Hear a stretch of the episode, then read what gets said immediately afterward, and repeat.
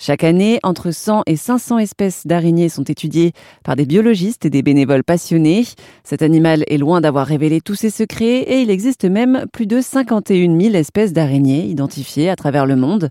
J'ai rencontré Christine Rollard, une grande spécialiste de ces animaux souvent mal aimés, qui travaille au Muséum d'histoire naturelle de Paris. Je suis enseignante chercheuse, hein, donc du coup, effectivement, dans les missions que j'ai au sein du, Muséum national d'histoire naturelle, depuis maintenant 34 ans, bah, je fais de l'enseignement, hein, donc euh, avec des étudiants hein, à l'université ou au muséum, puisqu'on a une école doctorale avec des étudiants.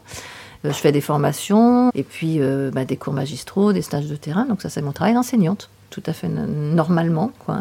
Après, je suis chercheuse, effectivement, donc avec ma spécialisation donc d'araignée, donc aranéologue, biologiste aranéologue, donc à déterminer des araignées, euh, les identifier, euh, savoir euh, quelle est leur écologie, où est-ce qu'elles sont distribuées, à quel endroit, quel milieu de vie, etc.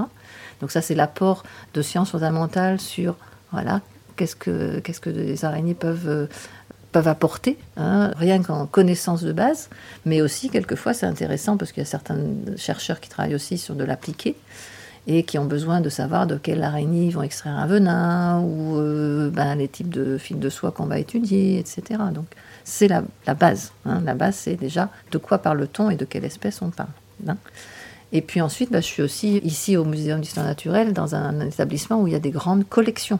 Donc des collections de référence. Donc c'est des collections qui ont été basées sur des découvertes et, des explorations et des, recherches qui ont été faites par nos anciens depuis très très longtemps.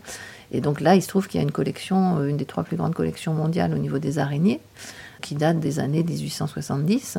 Et euh, ben, il faut s'en occuper, il faut gérer, il faut laisser euh, accès à des chercheurs du monde entier ou des étudiants, il faut que ça soit bien conditionné. Donc en ça, il y a une équipe technique qui, qui m'aide aussi. Et puis il y a aussi l'expertise.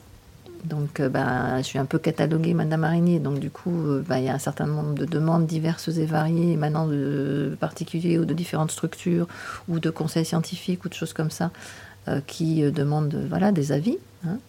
Et puis, la cinquième de mes missions, c'est la diffusion des connaissances. Et c'est vrai que c'est quelque chose qui me préoccupe depuis quand même pas mal d'années, où je considère qu'un chercheur a aussi à diffuser les connaissances qu'il a eu la chance, lui, d'avoir vers le tout public.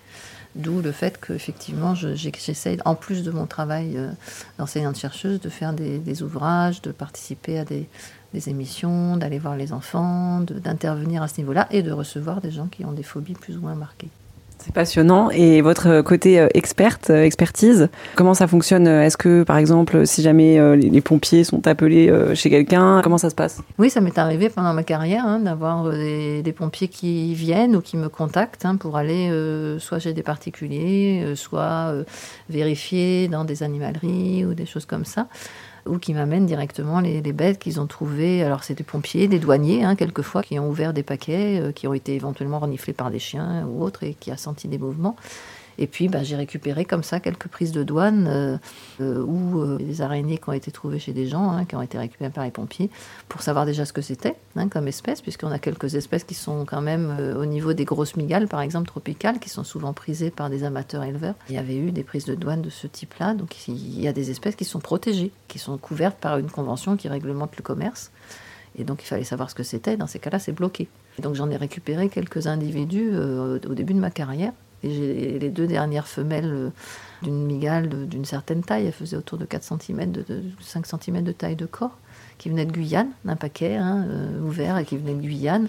Elles sont mortes euh, l'automne dernier, elles ont vécu presque 30 ans dans un terrarium à mes côtés. Merci à Christine Rollard, la madame araignée du Muséum d'histoire naturelle de Paris, pour cet entretien pour Airzone Radio.